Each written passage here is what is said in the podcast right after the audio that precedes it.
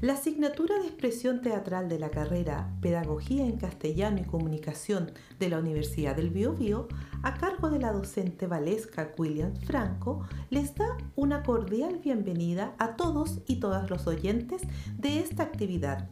Radioteatro, homenaje al teatro chileno de todos los tiempos 2021, a cargo de los estudiantes de cuarto año. A continuación presentamos la obra El cepillo de dientes de Jorge Díaz, del equipo Los 4B.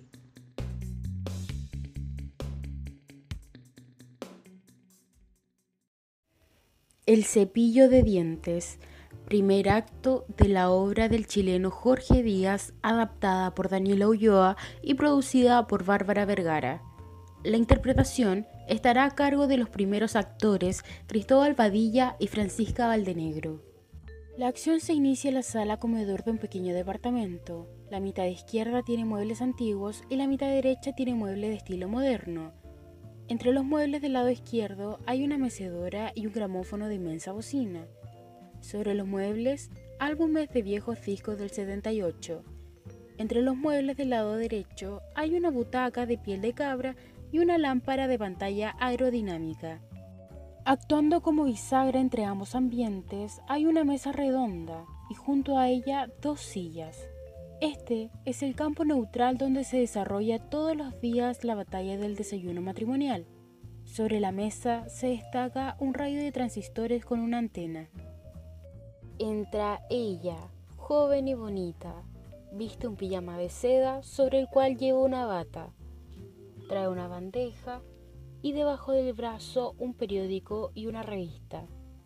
Deja todo sobre la mesa y al hacerlo se le cae descuidadamente un tenedor. Busca una emisora en el transistor. Cuando por fin da con una música de jazz, satisfecha, sigue el compás y sale hacia la cocina. Ella trae la cafetera y la leche dejándola sobre la mesa, y solo ahora observa que uno de los dos tenedores está en el suelo. Lo recoge y se le queda viendo fijamente. Anoche soñé con un tenedor. Bueno, eso no tiene nada de raro. Debe ser un símbolo sexual inconsciente. Pero lo raro era que el tenedor decía que quería ser cuchara. El pobre tenía complejo de cuchara, de cuchara de postre. Ah, yo no sé por qué soy tan complicada. El psiquiatra me dijo que hablar en voz alta por las mañanas, que eso era bueno para la salud mental. Sirve para desintoxicarse después de la noche. Imagínese, me dijo, que está sola en un escenario iluminado frente a grandes personalidades que la están mirando y a usted no le importa nada, nada, nada. Bien. Excelentísimo señor presidente, excelentísimo ministro, miembro del cuerpo diplomático y de otros cuerpos, señorita agregada escultural, oh monseñor. Vivo, vivo con un hombre. Por lo menos todos llaman así a ese ser de pies grandes que hace gárgaras en los momentos más inesperados. La noche de bodas, por ejemplo. Ah, yo soy su mujer. Eso quiere decir que debo ser femenina lo que no es fácil. Hay que sentirse débil, poner brillantes los ojos para que el ser de los pies grandes la proteja una. Ah, y también debo ser atractiva. No puedo permitir que me crezca bigote ni que se me caigan los dientes. Ah, pero la verdad es que estoy cansada. Terriblemente cansada de ser la esposa femenina de ese animal masculino que se rasca, pierde el pelo sistemáticamente y que canta tangos pasados de moda. Ah, quisiera, Quisiera engordar, fumar un puro o enviudar de una manera indolora y elegante. El monólogo como psicoterapia también sirve para que a una se le ocurran ideas. Ideas inocentes para enviudar sin anestesia. Hoy, como todos los días, tengo preparadas algunas sorpresas. Para empezar, el café no es café, es veneno. Veneno con gusto a café descafeinado. Las tostadas parecen tostadas, ¿verdad? nadie diría que no lo son. Bueno, en cierto modo lo son, pero las tosté con gas de hidrógeno que producen efectos fatales al ser digeridas. Ah, y el azúcar. El azúcar tiene un poco de raticida granulado.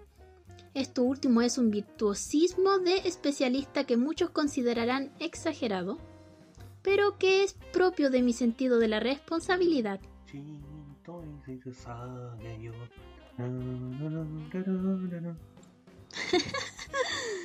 es hora de actuar. Shh, shh. Hijito, está servido el desayuno. Está servido. Terminando de arreglarse la corbata, él lleva la chaqueta en la mano. Parece tener prisa. Ella aumenta el volumen del transistor que sigue transmitiendo jazz. Él se sienta y abre el periódico. El jazz se escucha muy fuerte. Él deja el periódico y le habla a ella, pero la música impide oír lo que dice. ¿Qué dices? No oigo nada. ¡Que cortes esa radio! ¡Egoísta! Ella se pone un audífono en un oído y lo conecta al transistor. El veneno, por favor. Un poco de café, querida. Shh, shh. ¿Qué dice? Es el pronóstico del tiempo. ¿Y qué dice? Nubosidad parcial en el resto del territorio. Oh, ¿será posible? Sí, sí. Parece increíble, ¿no? Sírveme el café, querida. Ella toma la cafetera, pero en vez de servirle café, empieza a seguir el compás de la música. Él, distraído con el periódico, no se ha dado cuenta de que no le ha servido café. Revuelve tranquilamente su taza vacía. ¿Qué estás escuchando ahora? Desayuno en su hogar. Consejos para empezar la jornada. Hoy es el feliz aniversario de la Revolución Sangrienta de octubre. Empecemos, pues, la jornada con optimismo y energía. Respiremos hondo y digamos, hoy puedo hacer el bien a mis semejantes. Sírveme el desayuno. Pensando en los demás nos libraremos de nuestras propias preocupaciones. Ella se pone de pie y empieza a mover la cabeza en forma rotatoria, y luego echó los hombros hacia adelante y hacia atrás, y mueve las manos como epiléptica. Uno, dos, tres, cuatro. Uno, dos, ¿Te sientes bien? uno, dos, tres, cuatro. Uno, dos. El café. Gimnasia de relajación es a ti que te hace falta. Escucha, la mejor gimnasia de relajación. ¿Quieres probar? Quiero probar el café. Sírvemelo inmediatamente, que estoy atrasado. Bien, hoy puedo hacer el bien a mis semejantes. Hijito, ¿quieres leche? No me llames hijito, y menos cuando me ofreces leche. Es repugnante. Te gustaba hace poco. ¿La leche? Por supuesto. Te gustaba que te llamara así. Eso fue hace años, cuando nos casamos. Pero ahora he crecido. He envejecido. Bueno, ¿y cómo quieres que te llame entonces? Por mi nombre. Lo olvidé completamente, pero estoy segura que terminaba en O. Tienes que apuntármelo hoy día sin falta en la libreta de teléfono. Por viaje al extranjero, vendo muebles de comedor muy finos, camas y colchones. Ah, no sabía que te ibas al extranjero. Pero los colchones no permitiré que los vendas por ningún motivo. El comedor me da lo mismo. A mí también. Dejaremos los colchones. Pero si yo no voy a viajar. Ah, pensé que te ibas de casa. ¿Por qué dices eso? Bueno, últimamente estás haciendo cosas muy sospechosas. Por ejemplo, ayer te cortaste el pelo. Fue un error. Entré creyendo que era una farmacia. Lo peor de todo es que me lo dejó demasiado corto. A ver. No, no, no, no, no. A mí me parece que está bien. Uf, me quitas un gran peso de encima. Masacre en el Vietnam. Esa película es de reestreno. Está pésimamente doblada. Me encantan las películas de guerra. Son tan instructivas.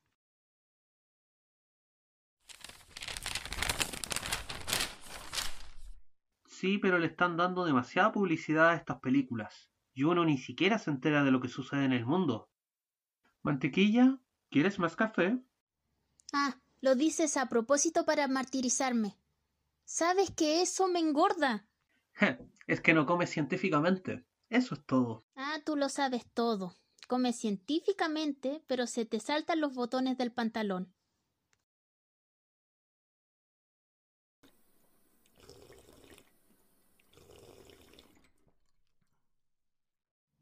El café no está como todos los días, ¿verdad? Teresa, cuando acabas de levantarte das miedo. ¿Es que ni siquiera alcanzas a lavarte la cara? Por favor, no nos pongamos románticos, cariñito. Acuérdate que hoy es mi día de lucidez mental, según mi horóscopo. Entonces es quizás el momento de hablar con honestidad y sin hipocresías. Oh, Tengo que decirte algo que me tortura. sí, sí, sí, sí. Estoy pendiente de tus palabras. Hace días que pienso en esto sin parar. Tal vez resulte chocante confesarlo, pero estoy decidido. Bueno, sea lo que sea, seré indulgente. Eh, es verdad que somos marido y mujer y que me he acostumbrado a vivir contigo. Todo parecía estar bien, pero sin embargo, Bueno, dilo de una vez. creo que estoy empezando a enamorarme. Oh, pobre. Créeme que me he resistido hasta lo último. ¿Y de qué mujerzuela se puede saber? No la llames así. ¿Por qué? ¿De quién te has enamorado? ¿De ti? ¡Qué tontería, vicioso! ¿No te da vergüenza enamorarte de tu propia mujer? Olvídalo y yo también lo haré. Me costará olvidarte.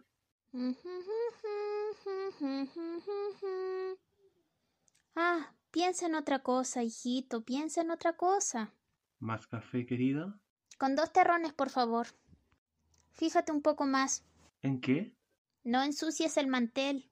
No me lo digas todos los días. No hagas ruidos al comer. No hagas sonar la cucharilla. No mojes el azúcar. No frunzas las cejas cuando muerdes las tostadas. No me grites. No me escupas. No voy a permitir groserías en mi propia casa. Yo no voy a permitir que me humilles delante del perro. ¿De qué perro me estás hablando? ¡Ugh! Jaulas individuales, las mejores con bebederos irrompibles Rosatex. No necesitamos eso. Pero hijito, que no sabes que las gallinas. No me llames hijito o me hago pipí aquí mismo. Podrías comprarte una de esas jaulas para ti.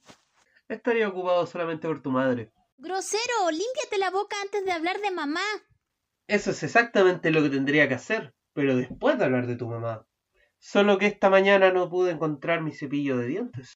Ay, eres un descuidado. Solo dije que no pude encontrar mi cepillo de dientes esta mañana.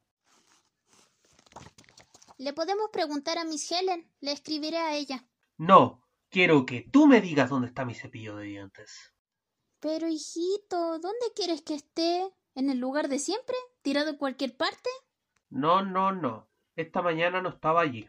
¿Se te ocurrió pensar que podía estar en el vaso de los cepillos de dientes? No, pero tampoco estaba. Extraño. ¿No te lo habrías llevado a la oficina? ¿Y para qué? Para escribir a máquina. Pero si tengo otro allá para eso. Ay, entonces no entiendo. ¿Quieres que vaya a ver? Será inútil. Es el colmo que mi único objeto personal, el refugio de mi individualidad, también haya desaparecido.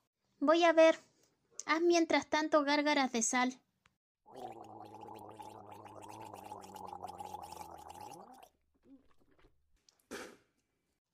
¡Lo encontré! ¡Aquí está! ¡Aquí está! Lo usé ayer para lustrar mis zapatos. ¿Cómo? ¿Mis zapatos?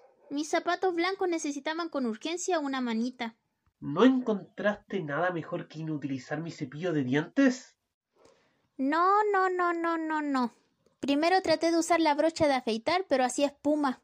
Lo que va a echar espuma por la boca soy yo. Pero si las gárgaras eran de sal. Esta es la atroz realidad. En mi casa no hay un cepillo de dientes. Parece increíble, ¿no es cierto? Pero es así. Quiero empezar mis labores de- en forma cristiana, pero no, no es posible. El cepillo de dientes de uno ha desaparecido. Yo trabajo como una bestia toda la semana y cuando al final de la jornada llego a mi casa en busca de alguna distracción, como, como es lavarse los dientes o tejer un poco, no, no es posible. O le han usado el cepillo a uno o le han escondido el tejido. No, yo no pienso lavarme los dientes todos los días, pero un día, un día de fiesta. Y hasta los monjes trapenses se permiten este tipo de esparcimiento. Pero para mí no. Para mí no es posible. Yo deberé hacer gárgaras de salmuera y esconder mis dientes pudorosamente, si casi es un problema de dignidad humana. Pero si hay un cepillo de dientes. ¿Y cuál se puede saber? El mío. Fue el regalo de matrimonio de mi padre. ¿No pretenderás que me lave los dientes con tu cepillo? Bueno, ¿y qué tendría de particular? ¿No somos acaso marido y mujer? Pero no se trata de eso. No digas tonterías. No es una tontería, es el matrimonio. La compartición de todo. Penas, angustias, alegrías. Y bueno, cepillos de dientes. ¿Acaso no nos queremos? Sí, pero no hasta ese punto. Esto es lo último que creí que iba a escuchar.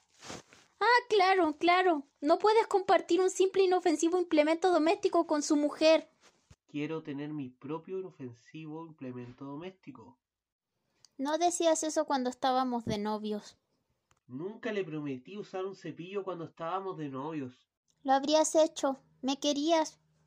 Pero no se trata de eso, se trata de higiene. Ay, me cansa. Me cansa oírte, Mercedes. No me llames más Mercedes. No quiero que me llames de ninguna manera. ¿Lo oyes? De ninguna manera.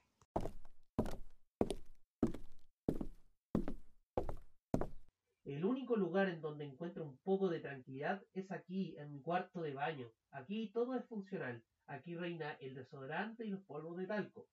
Aquí es preciso. Aquí no puedes entrar. Pero has entrado y me has robado mi cepillo de dientes. Si quieres soledad, quédate en tu querido excusado. Lo que es yo, me iré donde mi madre. No te pongas melodramática, querida. ¡Ah! ¡No lo soporto más! ¡Te odio! Estoy cansada de la marca de tus cigarrillos y el ruido de tus tripas cuando tomas Coca-Cola. ¡Vete! Jamás podremos seguir viviendo como antes. Orgánica. ¡Muérdago! ¡Cállate, Marta! Él se acerca a ella, toma de la mesa el transistor y con un rápido movimiento pasa la larga correa de la radio por el cuello de la mujer. Luego empieza a apretar hasta silenciarla. La mujer cae al suelo. El hombre la mira un momento, está jadeando. Luego la toma de las axilas y la arrastra dificultosamente en dirección al dormitorio.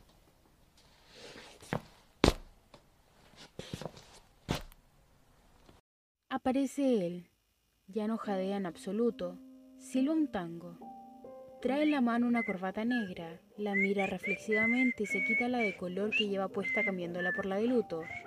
Silba una melodía, se sienta y se sirve más café. Mientras lo bebe, lee en voz alta los titulares de un periódico de formato más pequeño que el anterior. Colegiala vejada por siniestro profesor de lenguas muertas. Una mujer estrangulada por un marido furioso. Mm. Fue encontrado ayer el cadáver de una bella mujer ultrajada. Cobardemente presentaba huellas evidentes de haber sido estrangulada con la correa de cuero de una radio pilas. La situación se presentaba bastante confusa a pesar de su aparente sencillez. Estos son los hechos. A, las ocho y media de la mañana, la mujer que hacía el aseo en el departamento y que decía llamarse Antona tocó repetidas veces el timbre. Al no abrirle nadie, usó su propia llave y entró. Preguntó si había alguien en la casa para no importunar, y oyó una voz que le decía, pasa, Antona. Encontró al señor preparándose una tostada y en el dormitorio el cadáver de la pobrecita. Las declaraciones que hizo el marido a la policía fueron confusas. Ustedes habrían hecho lo mismo, al encontrar a un extraño adueñándose de vuestra casa, desde el pijama hasta el cepillo de dientes. ¿Saben ustedes? Ella estaba en todas partes, inexplicablemente la encontraba en la mesa al desayuno, comiéndose mis tostadas, la encontraba en la tina del baño al afeitarme en el espejo, me encontraba su cara echándose crema o depilándose las cejas, la encontraba, la encontraba algunas veces al despertar por las noches la encontraba en mi propia cama, pero recuerden que todos tenemos un cepillo de dientes. ¿Se puede? Pasa, Antona. El cadáver está en el lugar de siempre. Si quieres escuchar este y otros radioteatros, visita Spotify. Radioteatro, homenaje al teatro chileno de todos los tiempos, Universidad del Bio Bio 2021.